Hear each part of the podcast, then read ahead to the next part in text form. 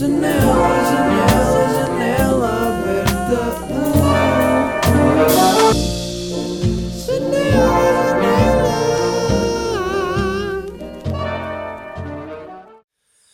Eu sei, eu sei que é sexta-feira, mas estamos aqui, não estamos, a janela está aberta, vocês estão. A, a- olha, por acaso acabei de falar com um amigo meu que me acabou de dizer: então vá, eu disse-lhe, puta, agora vou gravar. E ele, então vá, eh, fecha a porta e abre a janela. Eu achei que isto era um bom, um bom nome, um bom, não um bom nome, um bom slogan. Se eu tiver de vender a janela aberta um dia por 5 milhões de euros a uma empresa, a ideia eh, seria com o slogan fecha a porta e abre a janela. Como é que é? Está-se bem? Bem-vindos ao episódio 47. Estou todo partido porque acabei de surfar. São. É uma, nunca gravei janela aberta à uma da tarde. Ah, E eu, e eu almocei ao meio-dia e 20, que é uma coisa que eu acho que nunca fiz ah, nos últimos anos. Mas estou todo partido porque fui surfar.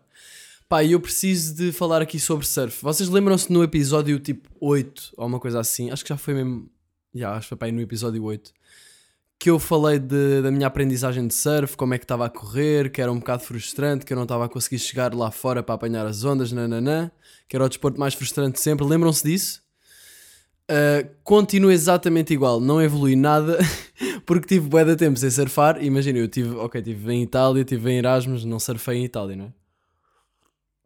Mas um, eu acho que eu acho que devia ter evoluído qualquer coisinha, não é? Mas eu sinto que estou mesmo no início. Ou seja, por um lado é bom porque estou cansado, sinto o corpo todo partido e isso é bom. Mas isso também quer dizer, não sei, eu sinto que o surf, primeiro que tu come te comeces a divertir, tens de passar por bué da frustração. E eu estou habituado a apanhar o jeito das coisas relativamente rapidamente, relativamente rapidamente, relativamente rápido, e o surf está a ser uma chapada na cara, tipo, meu menino, vais ter de estar aqui a levar com muita aguinha na cara. Eu nem sequer sei fazer bico de pato. Vocês sabem o que é que é bico de pato? É tipo empurrar a prancha para baixo para passar por baixo de uma, de uma onda. Sempre que vem uma onda, estraga todo o meu progresso para chegar lá fora, ao outside. Que para quem não está familiarizado, familiarizado com os temas, é o sítio onde se apanha as ondas, onde as ondas começam a formar. A cena é que a ideia de surf e, e a sensação que eu acredito que possam um dia, daqui a 5 anos, vir a ter regularmente. Porque imaginem, tipo, vale a pena, porque imaginem, eu acabei de estar duas horas ou assim na praia, no mar, não estive sempre na água, porque pá, tive para uma hora e meia a surfar, apanhei duas ondas. Apanhei duas ondas. Ahm, porque é assim, eu também não quero apanhar as ondas que são espuma, que é uma seca. Eu quero apanhar uma onda que dá para tipo, "Ih, estou mesmo aqui. E o meu problema nem é levantar-me na onda, porque eu como, eu como ando skate, e ok, skate, pá, skate eu domino, não me venham com merdas. Ok, não sou tipo o top de sempre, mas é um desporto que me sinto bem à vontade e sabe-me bem da bem e divirto-me sempre que vou andar. E, e o surf é mesmo tipo, sou, eu disse ao meu amigo, puto, estou-me a sentir. Tipo, já tínhamos, en- entrámos, passou dois minutos e eu tipo, puto, estou-me a sentir um sapo fora d'água. E ele, puto, não é um sapo fora d'água, é um peixe fora d'água. E eu, ah, pois é, é um peixe fora d'água. Mas eu naquele momento acho que estava mesmo a sentir-me um sapo fora d'água. Um, porque eu não estava a sentir-me assim tão mal, não é? E, e, no fundo os sapos, como já falámos aqui, uh, também costumam estar fora d'água, tranquilos. Portanto, eu não estava a, a passar-me, eu não estava a passar mal, mas acho que estaria mais confortável se o sapo estivesse dentro d'água. Um, pá, remar, eu não tenho força nos braços, eu tenho força nas pernas por causa do skate.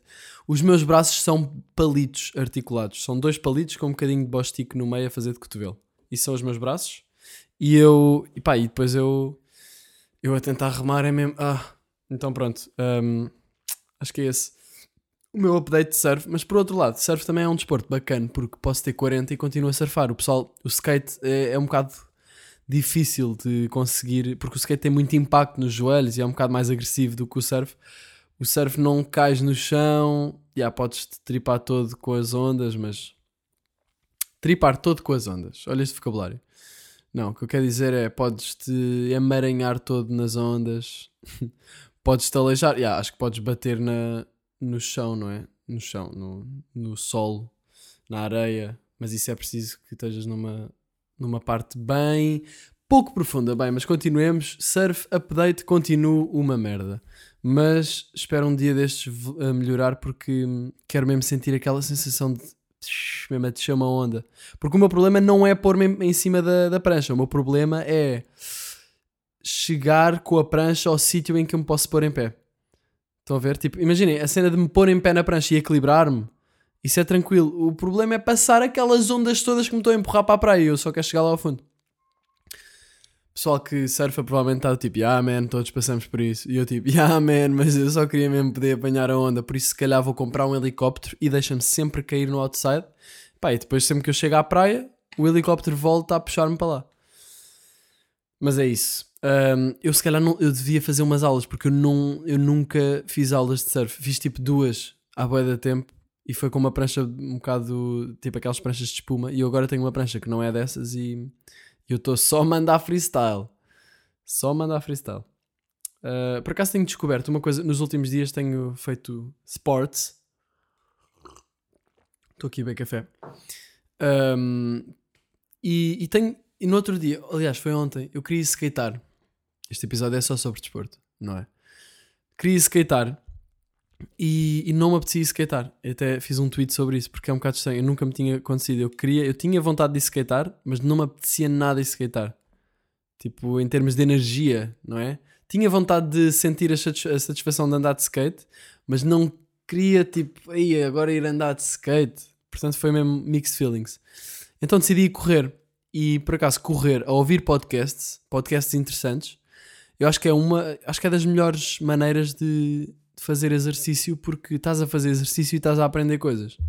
E eu, ah, eu estive a ouvir uma conversa entre o Rick, ah, Rick Rubin, Rick Rubin e o Tyler the Creator e pá, e, e curti bué, curti muito porque conversas bem relaxadas. Ouvi também no outro dia uma conversa entre o Rick Rubin e o Kevin Parker do Tame Impala a falar sobre o seu processo criativo. Por acaso é um, é um, um podcast que eu recomendo, chama-se Broken Record. Também tem uma conversa com o Andre, Andre 3000 dos Outcast. Eu aqui a falar devagarinho em inglês para não me enganar. Um, e acho que é interessante para quem quiser saber mais sobre o processo criativo dos músicos que curtem, mas eu ainda não ouvi muitos episódios também. Mas tenho, tenho adorado essa forma, porque depois eu estou a correr e eu nem estou a notar que me estou a esforçar. E por acaso, uma coisa, eu não sei se falei disto aqui. Quantas vezes é que eu digo eu não sei se falei disto aqui no podcast? É tipo, é.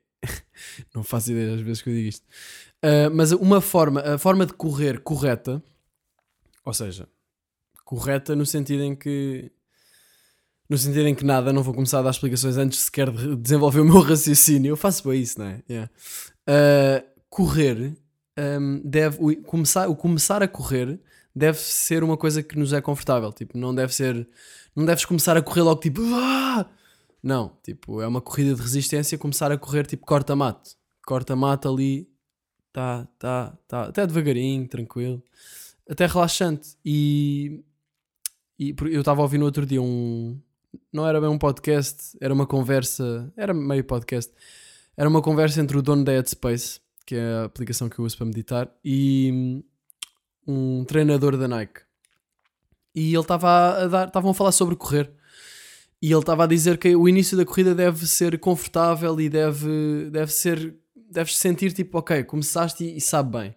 Não é. Ixi, começar. Porque eu, eu acho que antes não gostava de correr porque eu não sabia correr, no fundo. Eu começava logo a correr rápido e fazia a minha corrida a correr bem rápido sempre.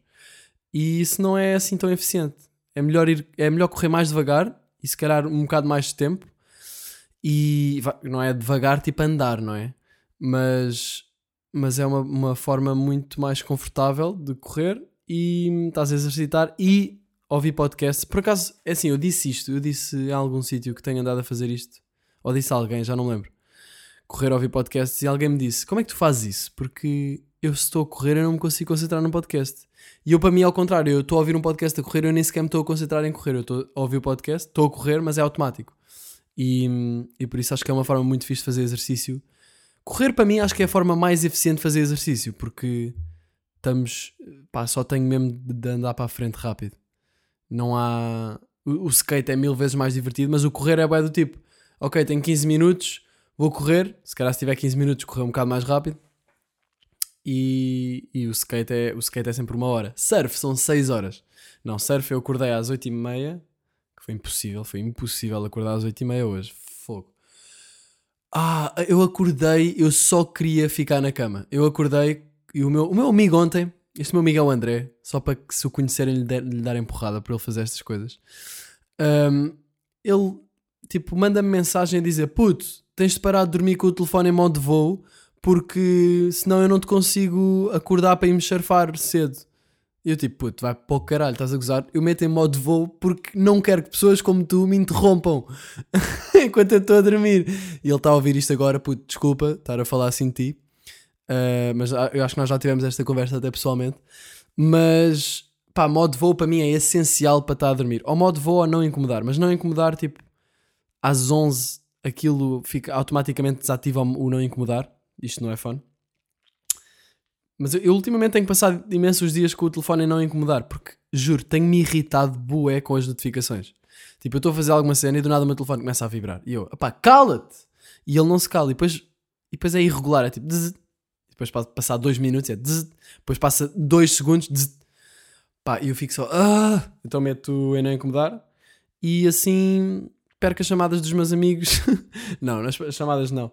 Mas, pá, mas acho que é melhor para não sei, às vezes o telefone. Eu já falei disto aqui. O telefone às vezes. Dois. Dois neste episódio. O telefone às vezes é um bocado. Quase como se fosse uma polícia, não é? Está sempre ali em cima. Está sempre a dizer: Oh, estou aqui, eu estou aqui, olha, olha para mim, olha para mim, estou aqui, estou aqui. É aquela pessoa que precisa mesmo de atenção.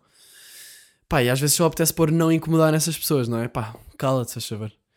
Então pus não incomodar. Um, mas porquê é que eu estava a falar disto? Ah, já. Yeah. Acordei às 8h30, pá, soube-me boé da mal. Parecia que eu ia dizer boé da bem, não é? Eu achava que ia dizer boé bem e depois pensei, não, mas eu não quero dizer boé bem, eu quero dizer boé mal. Soube-me boé da mal acordar boé da cedo, mas foi mesmo só o sair da cama. E é assim, a minha técnica é, eu meto o telefone no outro lado do quarto uh, a carregar. Imagina, o meu carregador, eu não sei se isto é assim convosco, mas o meu carregador de telemóvel nunca sai da ficha. O meu carregador de telemóvel vive na ficha. Aliás, eu já pus cola, mesmo para tipo, não haver nenhum problema. Tipo, imaginem, o meu cão passa, arranca aquilo sem querer. Não, o carregador está colado à ficha um, e, pá, e basicamente está na ficha oposta à minha cama. Então eu, todas as noites, nem sequer tenho aquela. Não tenho a tendência de ficar no telefone à noite porque tenho pôr no outro lado do quarto. Então meto o despertador, meto lá o telefone e ando de 5 metros para a cama. E depois de manhã acordo e é tipo, ah, eu vou ter de me levantar para hum, desligar o despertador. Portanto, levanto-me e eu levantar-me e andar o meu quarto todo, que, que, ainda é tipo um. ainda é espaçoso. Eu acho que quanto mais nós andarmos de manhã para desligar o despertador, menos, menos provável é voltarmos para a cama. Um, e então, já, yeah, eu, eu consigo controlar-me assim. Porque imaginem, a pessoa que nós somos quando vamos dormir eu vou dormir e é do tipo, ah, amanhã acordo às 8 e meia para ir surfar. Porque estou com energia, não é? Agora, o meu eu da noite não tem nada a ver com o meu eu que acorda na cama com o despertador. O meu eu que acorda na, na cama com o despertador está só tipo, pá, caguei máximo. Estou-me a cagar, não vou surfar, que seca, vou ficar na cama. Eu pensei mesmo, tipo, aí era tão mais confortável só ficar na cama. Mas, mas depois eu também, se fico muito, eu começo-me a sentir bué da mal. Começo-me a sentir hum, começo-me a sentir mal, yeah. então, tipo, aí estou aqui na cama sem fazer nada, tipo, sou um vegetal, não faço nada, yeah, então levanto-me. Mas por isso é que eu também já tenho essa técnica de pôr o despertador longe, porque assim obrigo-me a sair da cama. Se calhar sou um bocado tipo militar comigo mesmo. Eu sinto que tenho várias versões de mim. A versão que decide estas coisas de pôr o, telefone do outro lado do quarto é a versão mais tipo, tu vais fazer o que eu mandar. Depois eu tenho a minha versão, por exemplo, a versão que, em que acordo e é tipo, ah, só quer mesmo estar na cama, caguei. E pá, yeah, e, e, então acho que acaba por ser uma luta, de constan uma luta constante entre várias personalidades dentro de mim. Se calhar foi por isso que o Fernando Pessoa fez heterónimos, porque ele precisava de alguém para lhe dizer: pá, acorda cedo, não fiques na cama. E ele, pá, o Ricardo, vai para o caralho, quer ficar a dormir. E, e ele, tipo, ei Ricardo, isso agora lembrou-me daquela música do Michael Light, não sei se conhece ele. E ah, claro que conheço, somos a mesma pessoa, estúpido. Um, pronto, sim, umas conclusões de Fernando Pessoa.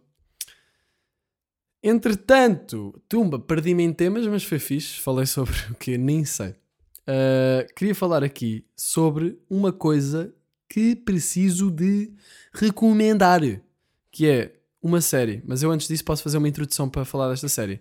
Portanto, eu tenho estado a, pronto, a escrever em beats, tentar eh, criar letras e tenho sentido que. Vou dar aqui um golinho de café que. Yeah.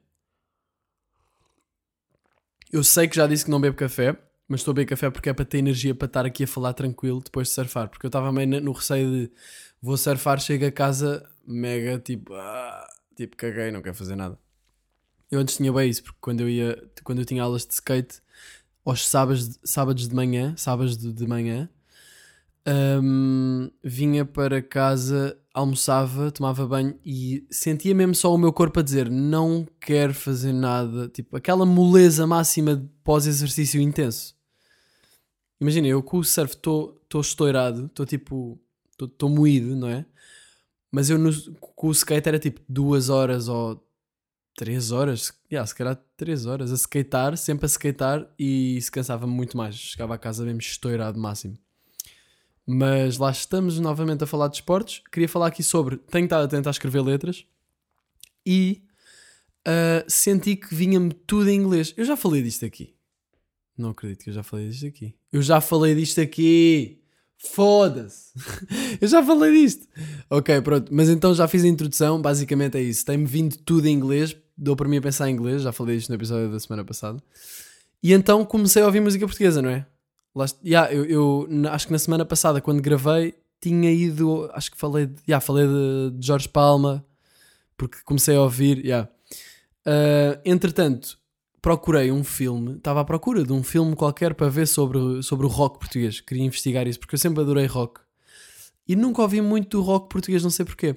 E então estava a pensar, pá, olha, posso combinar as duas coisas, ouço música portuguesa e ouço rock curto bem, portanto posso ouvir rock português qual é que terá sido a história do rock português, quem são os grandes nomes do rock português. E então fui à procura filme sobre rock português no Google e apareceu-me uma coisa Filhos do Rock, que era uma série no uma série na RTP. Que deu, não sei quando, não sei quando é que foi, tenho ideia que é em 2012, porque tinha lá em cima no cantinho a dizer 2012. Mas eu por acaso não sei bem se aquilo era um, se era o ano ou se era um anúncio para o filme 2012. Estou Estou-me a fazer entender? Então não sei, mas deve ser mais ou menos à volta de 2012. Um, 2012 foi há imenso tempo. Que estranho. Que estranho, 2012. Tumba, aquela nostalgia a bater. Uh, presente, voltemos ao presente. E é isso. Então perguntei aos meus pais: tipo, oh, vocês já viram esta série Filhos do Rock? E eles, ah, sim, olha, vê, vais gostar, é sobre o rock português. Eu, a sério, não fazia ideia. Nem pesquisei isso no Google. E então comecei a ver, pessoal, estou viciado. Estou viciado nesta série. Estou a fazer render porque só tem, só tem 26 episódios. Pá, mas estou a adorar tudo. Estou a adorar tudo. Eu só queria ter vivido nos anos 80. A maneira como as pessoas vestiam, a maneira como as pessoas, tipo, a música que havia, não é? Rocalhada, fodida, jola, nights. Eu nem bebo, eu nem, eu nem bebo nights. Eu ia dizer, eu nem bebo nights. Eu nem fumo nights. Mas eu sinto que se não fizesse mal, eu fumava nights. Porque, tipo, porquê? Porque não, não é? Se não fizesse mal, porque não? Fumaria nights, digo isso com toda a certeza. Mas como faz mal, claramente não vou fumar. Um, mas, pá, mas há qualquer coisa ali nos anos 80, em Portugal, pá, Lisboa nos anos 80, basicamente a história desta série. Eu recomendo quem quiser ver. É uma boa série portuguesa e é fixe porque não é uma daquelas cenas que está toda a gente a ver, tipo, tipo o quê? Casa de Papel. Ya, yeah, boa fixe, toda a gente vê, boa bacana. Mas ninguém está a ver Filhos do Rock. Portanto, bora aí ver Filhos do Rock, pessoal. Bora ap apanhar cultura diferente para termos perspectivas diferentes para revolucionarmos o mundo. Um, yeah, é por isso que eu estou a ver Filhos do Rock. Não, mas estou a curtir muito. E pensei, curtia bué ser ator um dia numa série assim. Porque tem mesmo aquela. Tem uma, tem uma vibe de série independente. Eu não sei quem é que foi a produtora, não sei. Pronto, foi a RTP, não é? Mas não sei, é, ou seja, é uma coisa grande, não é uma coisa propriamente independente, acho eu. Não, tô, não, tô, não conheço muito bem, um, não sei muito bem como é que foi feito, realizado, não faço ideia, só tenho visto os episódios, mas tem muito aquela vibe de série independente, filme independente, não sei. Uh, e os atores são bem da bons e sabe-me tão bem ouvir atores portugueses, bons atores portugueses, porque a nossa língua é tão poética e tem uma cena tão, tão especial que às vezes nós esquecemos um bocado disso e vamos para o inglês. E eu tenho, vi, uh, eu tenho descoberto um bocado disso nestas músicas portuguesas que depois, esta série basicamente dá-me a conhecer imensas músicas e os nomes da música, Rui Veloso, uh, Jorge Palma, tipo, eles estão todos lá. Um, uh, o, o F, como é que é? O HF, Chutes e Pontapés, aparece lá, tipo, pronto, são atores, não é? Mas Chutes e Pontapés, o HF e a banda. Basicamente, a, a série é sobre uma banda que são os Barões, pá, que são os maiores, caralho. Curto bem, estou a curtir bem. Estou a curtir bué, só curtia bué viver na... Quem me dera viver um bocadinho naquela série. Nunca tiveram essa sensação. Tipo, viram um filme ou viram uma série e pensaram quem me dera viver nesta realidade paralela. Um, yeah, eu acho que este meu gritinho de entusiasmo vos entusiasma, vos, vos motiva a ver essa série.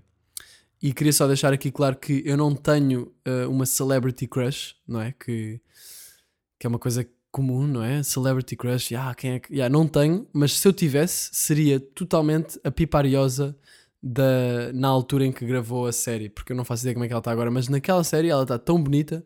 Queria só de deixar aqui um beijinho, mandar aqui um beijinho para a França, para a pipariosa.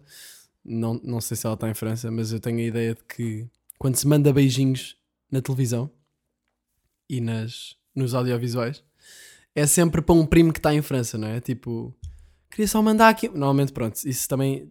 Eu teria de ser uma velha de, de 70 anos, mas eu seria tipo, ah, mandar um beijinho para o meu, para o meu filho, para o meu primo que está em França. não sei porque é que todos os primos vão para a França. Se calhar é por isso que eu não tenho primos, ou tenho e não os conheço, eles estão em França. Mas pronto, um, continuemos aí. Filhos do Rock, pessoal, vejam. Boé da bom, estou a curtir bué.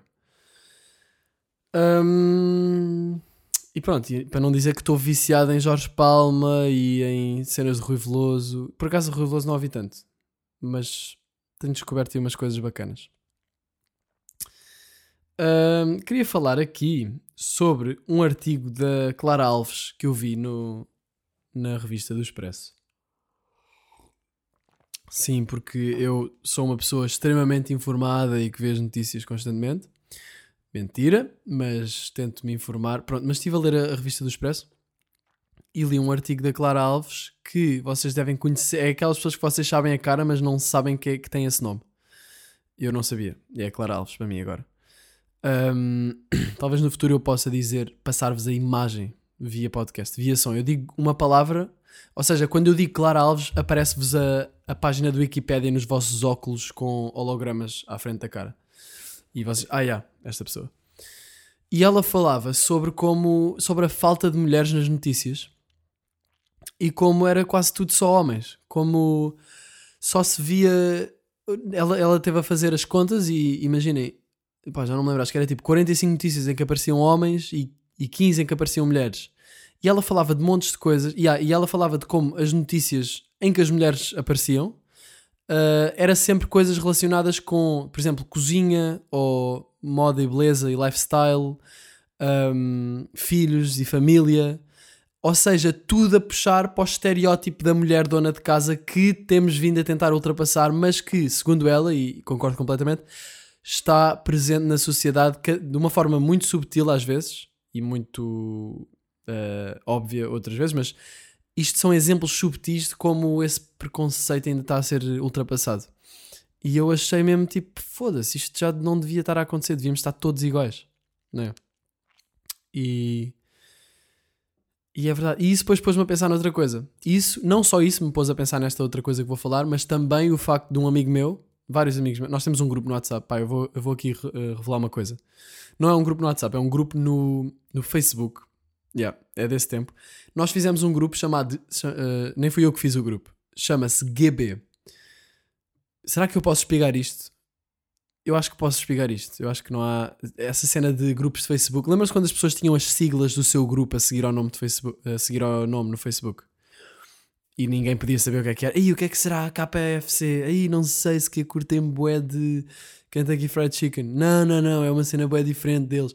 Pronto. Uh, nós tínhamos, nós não pusemos no, a seguir ao nome do Facebook, mas nós tínhamos este grupo e temos que alguém batizou como GB. E porque, o que é que era GB? GB era ne- ah, nada mais, nada menos que gajas boas. Ou seja, era um grupo em que putos adolescentes estúpidos, como nós éramos, criámos para pôr. Eu não criei, vou deixar aqui claro, não criei, mas depois puseram no grupo para partilhar ah, perfis de Facebook de raparigas que achávamos extremamente atraentes, tipo da nossa escola e assim. Pá, yeah, o que é que é isto? Não faço ideia, mas é uma coisa que ainda existe hoje, mas que já ninguém usa para isso. Tipo, já ninguém manda raparigas para lá. Simplesmente, hum, sei lá, não sei o que é que fazemos lá. Nada, nada especial. Eu suponho que todos os gajos tenham um grupo mais ou menos deste género. Hum, o que eu acho que, tipo, no fundo é tranquilo, porque é um bocado tipo, ai, olha esta boeda bonita. Só que depois aquilo às vezes escalava um bocado. E já se punham a mandar outras, outro tipo de merdas. Mas no início eles nem me queriam deix- deixar entrar no grupo. Porque aquilo mais do que um grupo de para fazer isso, pensa, para fazer essa estúpida atividade de partilhar raparigas, era mais tipo um grupo para ah, estarmos todos. Tipo, era, era um grupo que fizemos. E aquilo era mais ou menos o pretexto. Foi a ideia que nós tivemos. Um, e eles não me queriam deixar entrar no grupo porque eles estavam a dizer isto é só para quem não tem namorada. E eu, eu na altura tinha namorado. E eu, ei, puto, foda-se, deixa-me lá entrar no grupo. Tipo, eu, eu quero estar no grupo não é por causa de estarem a partilhar raparigas, mas pá, porque vão-me deixar fora do grupo. Depois eles puseram-me no grupo. Um, então nós, eu e os outros gajos que tinham namorada, não podíamos entrar. Um, mas pronto, entretanto temos esse grupo no Instagram. E no fundo é esse grupo porque, porque esse nome manteve-se porque, porque, porque sim, não sei. Então temos esse grupo no, no Instagram. E alguém mandou para lá tipo um perfil qualquer de uma influencer tipo ah, inglesa que pá, boeda bonita e que me pôs a pensar um bocado sobre uma coisa que já foi imensa, imensamente falada, não é?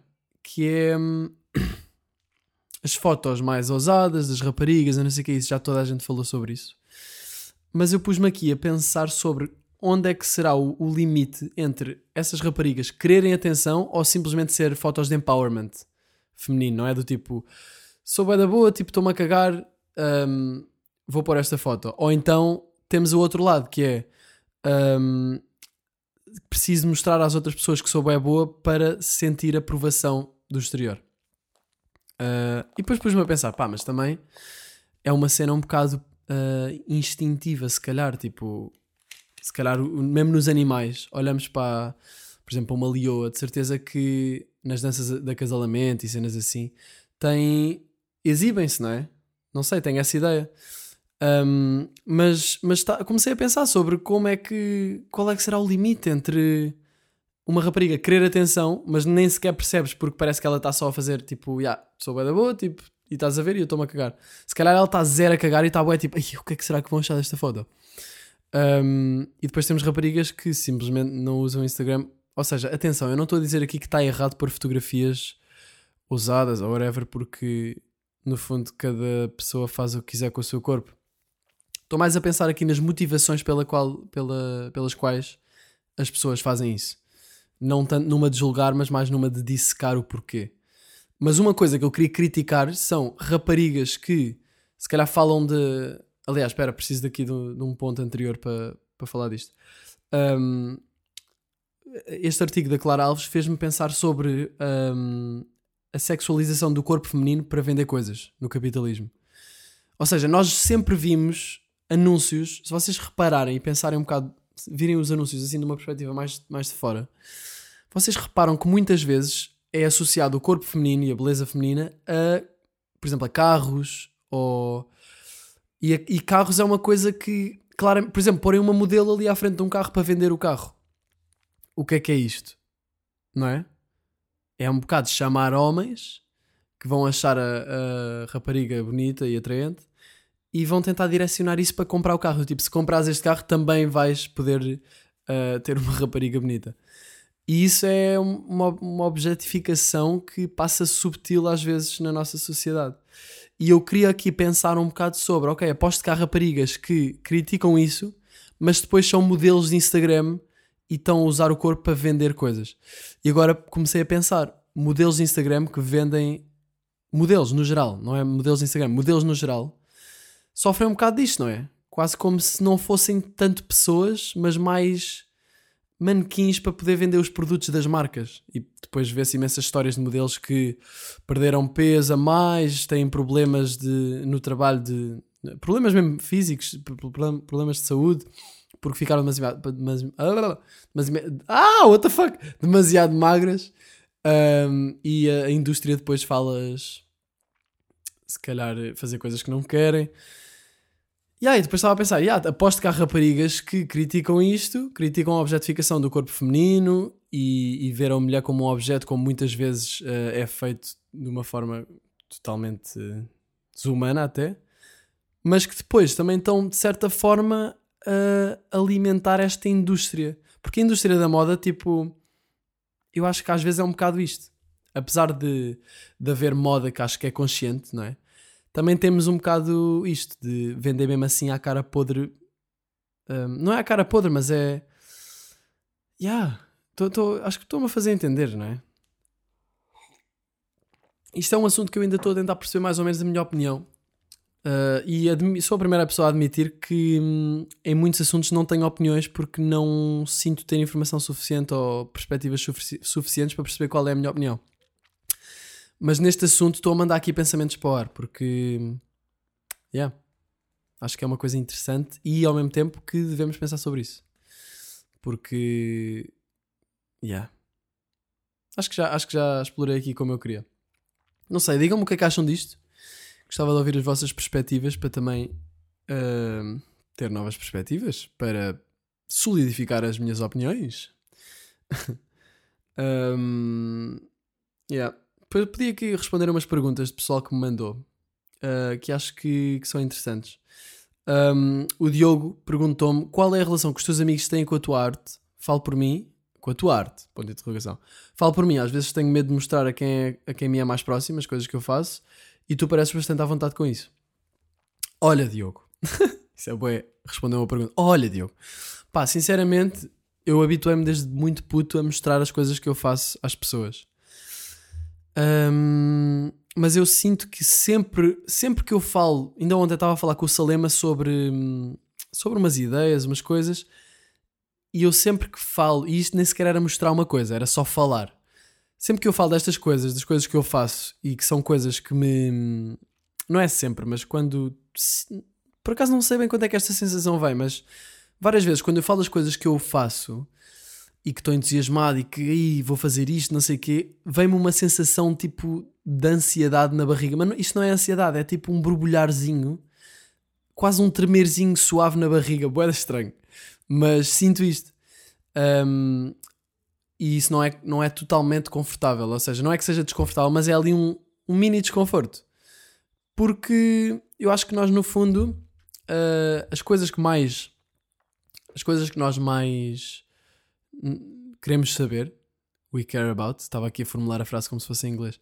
As coisas que mais nos interessam, que mais importam para nós, hum, se calhar vamos ter um bocadinho de medo delas ou receio de que não corra bem, não sei o que, não, não. Portanto, é normal que quando mostres as coisas que tu fazes, o que quer que seja, não é? Estamos a falar do ponto de vista criativo, a amigos, por exemplo, ou pais, ou whatever, uh, vá, vá ser às vezes um bocadinho desconfortável e às vezes até, e especialmente se for pessoas que não conhecem. Eu lembro-me que estava em Itália, estava a mostrar os meus videoclipes porque, para mostrar o portfólio, o que é que eu tinha feito, toda a gente estava a fazer isso. Eu não conhecia ninguém e eu estava boeda nervoso. Eu estava mesmo nervoso ao estar tipo, what the fuck, é porquê que eu estou nervoso? Eu não conheço ninguém que está aqui. Tipo, eu tenho milhares de pessoas que veem as minhas coisas e eu estou na boa com isso, porque é que eu estou nervoso aqui? Mas é aquela cena de mostrar uma coisa que é importante para nós e não saber qual é que vai ser a reação das outras pessoas.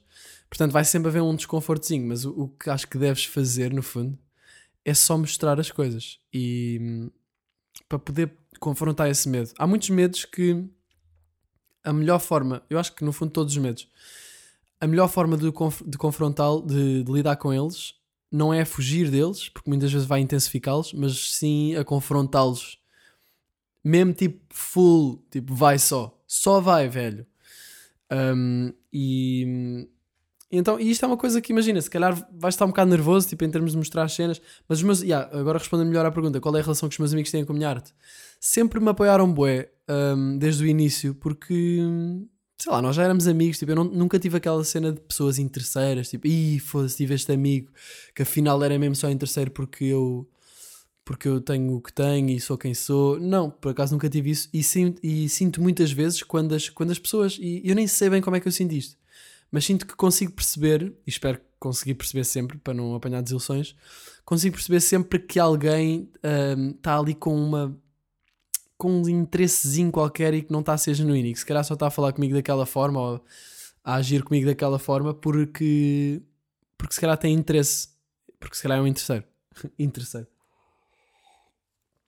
Então hum, então yeah, não- os meus amigos eu já tinha os meus amigos antes de fazer coisas e os meus melhores amigos uh, quer dizer por exemplo o Pride só conheci quando já fazia coisas mas ele ele até nem gostava de mim já vou explicar isso Uh, mas maior- quase todos os meus amigos eu já conhecia antes de começar a fazer coisas para o YouTube, tipo, desde que tinha 10 anos. Portanto, sempre me apoiaram bué e. hum, Yeah, não sei. Qual é que é a relação que eles têm com a minha, com a minha arte ou com as cenas que faço? Apoiam-me. yeah. Eu acho que se tu mostrares as coisas abertamente, uh, vai ser tranquilo. Também depende da maneira como, como mostrares, mas mostrares as coisas abertamente, sem medo. Sem medo, não. Confrontando o medo. Se calhar o medo vai estar lá, mas. Se calhar o desconforto vai estar lá, mas não deixes o medo impedir-te de mostrar as coisas.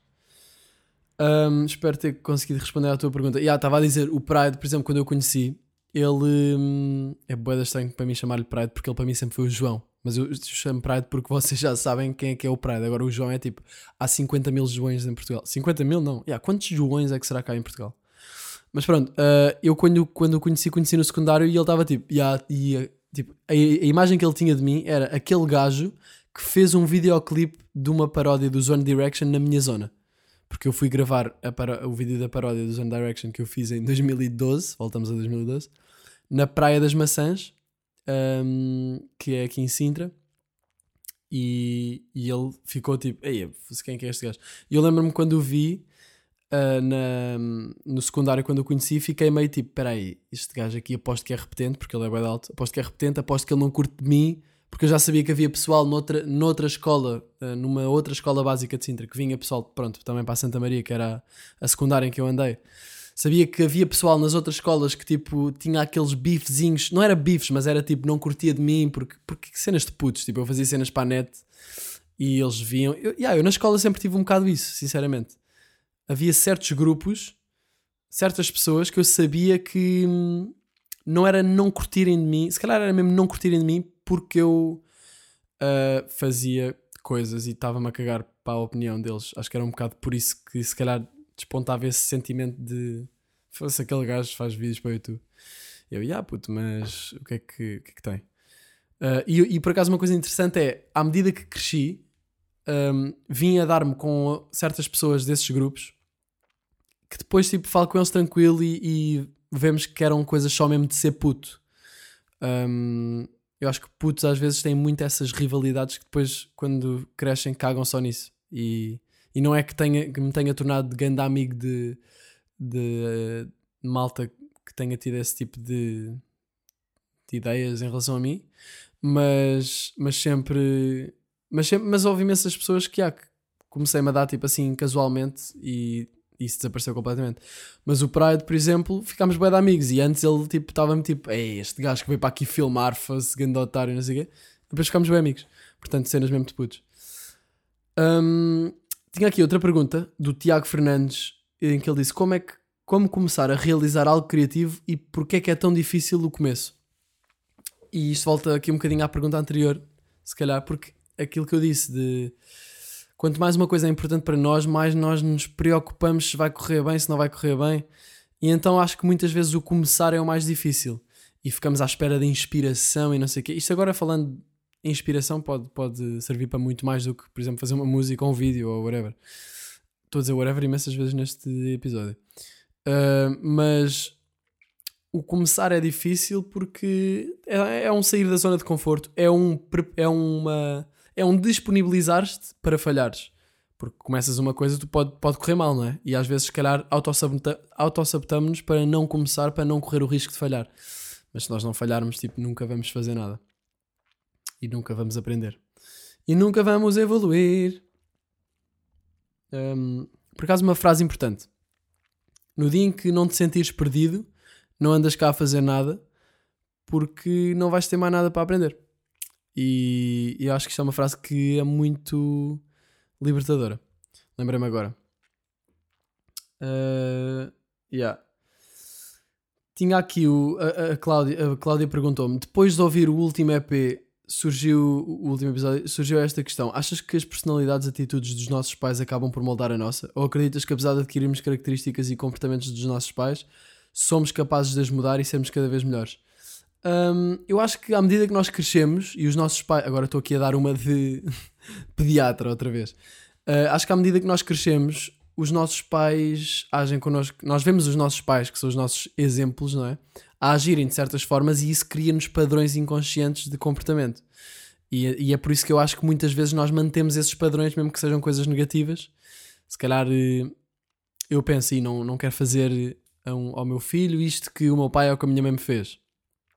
E muitas vezes os nossos pais, se calhar, fazem coisas que não são positivas, mas, mas que. porque tem uma visão distorcida de que isso se calhar é proteger ou assim, e então acaba sempre por vir de um lado positivo. Quer dizer, não acaba sempre por vir de um lado positivo. Há pessoas realmente tóxicas, mas muitas vezes é, vem, de um, vem de uma intenção positiva e, e manifesta-se de uma forma negativa para a criança.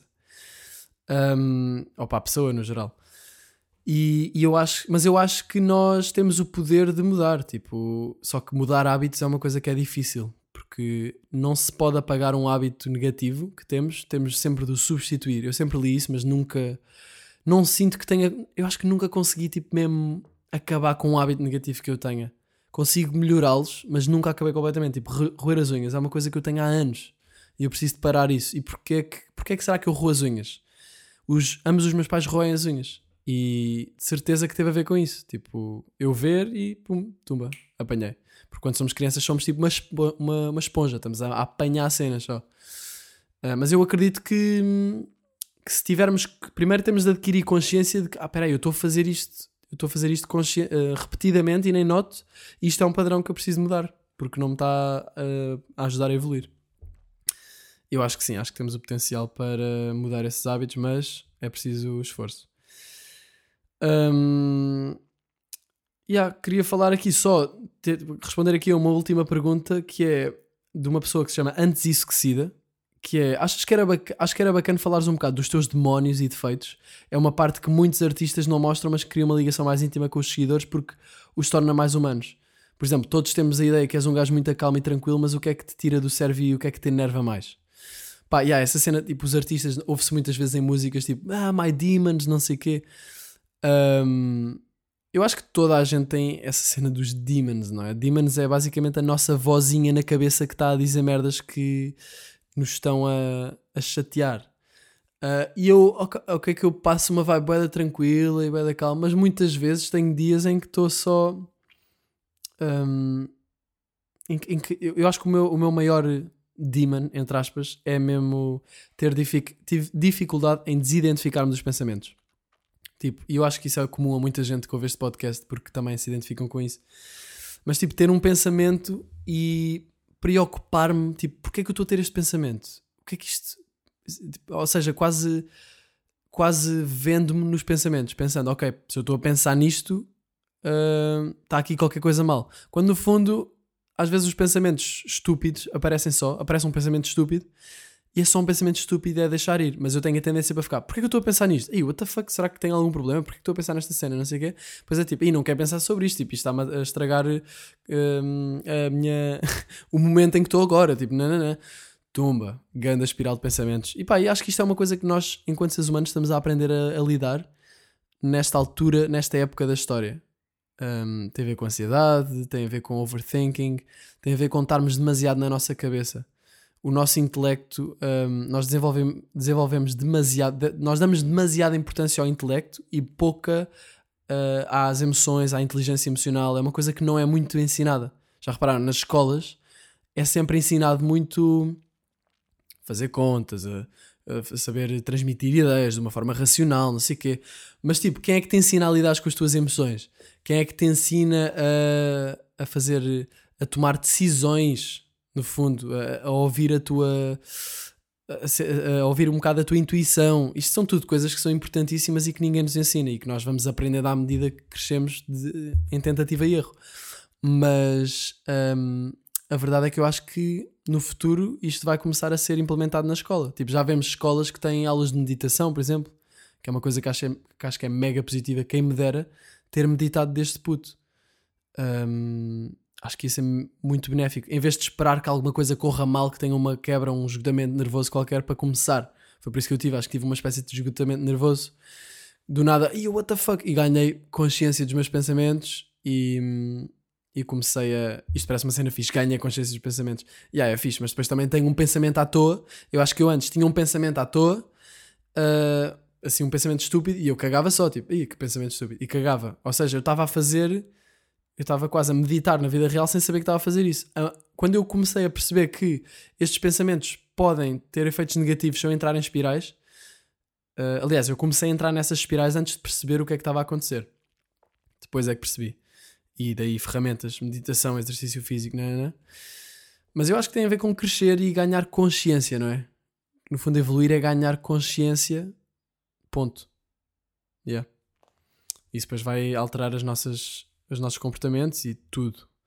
Ah, mas voltando à pergunta, hum, yeah, é assim, eu sou um gajo tranquilo e calmo. Eu nunca deixo as emoções, tipo, eu nunca sou aquela pessoa que entra num ataque de raiva, tipo, máximo. Mas às vezes estou mesmo na minha cabeça, tipo, overthinking, tipo, ai, puto, não sei o que, nananana, e, e às vezes tenho muita dificuldade em lidar com isso. Sinto que esse será o meu demon, entre aspas. Hum, mas pronto, todos temos fraquezas e, e pontos fortes, portanto é aprender a lidar. Mas eu também sinto que muita gente tem este. anda a aprender a lidar com isto. Se calhar há pessoas que não têm esta cena de pensar muito, isto tem a ver com pensar muito, claramente. Ou nem é pensar muito, é, é sim, é, é, é o facto da minha mente estar-me constantemente a dar opções de cenas. E isso é bem fixe para o processo criativo, já falei disso. Mas depois também é mau para se eu quiser só estar a ver o mar e estar a, a apreciar uma paisagem, porque depois é tipo, não preciso estar a raciocinar sobre aquilo, ou não preciso estar a dar atenção a pensamentos que me estão a vir sobre o ontem ou sobre o que é que vou fazer amanhã, quero só estar ali. E quando eu penso, espera aí, eu quero estar presente agora, e aí é que me vêm os pensamentos e, e é mais difícil de, de controlar. Portanto, sou um gajo tranquilo, mas penso muito. Mas sempre que eu gravo a janela aberta, sabe, nem sempre, mas no geral sabe-me bem, porque estou a mandar para fora tudo e estou estou presente nos pensamentos. Uh, eu, por exemplo, estou a falar convosco, estou a dizer uma coisa, eu não estou a pensar sobre outra coisa. Portanto, no fundo, yeah, no fundo é isso. Conclusão: bora ficar presentes, bora estar presentes, bora estar no momento. Estar presente parece um bocado uma cena meio mística, não é? Mas não, estar presente é o que nós fazíamos quando éramos putos, íamos para casa de um amigo e estávamos a brincar com legos e tipo, tu nem estavas a pensar em mais nada. Depois chegava a hora de, de bazar e era tipo, Ih, já está na hora de bazar, fogo. Tivemos aqui a divertirmos bué, nem, nem notámos no, no tempo a passar. Estar imerso nas atividades em que estamos a fazer. Estamos a lavar os dentes, estamos mesmo a lavar os dentes. Estamos atentos às sensações. Um, yeah. Estar presentes.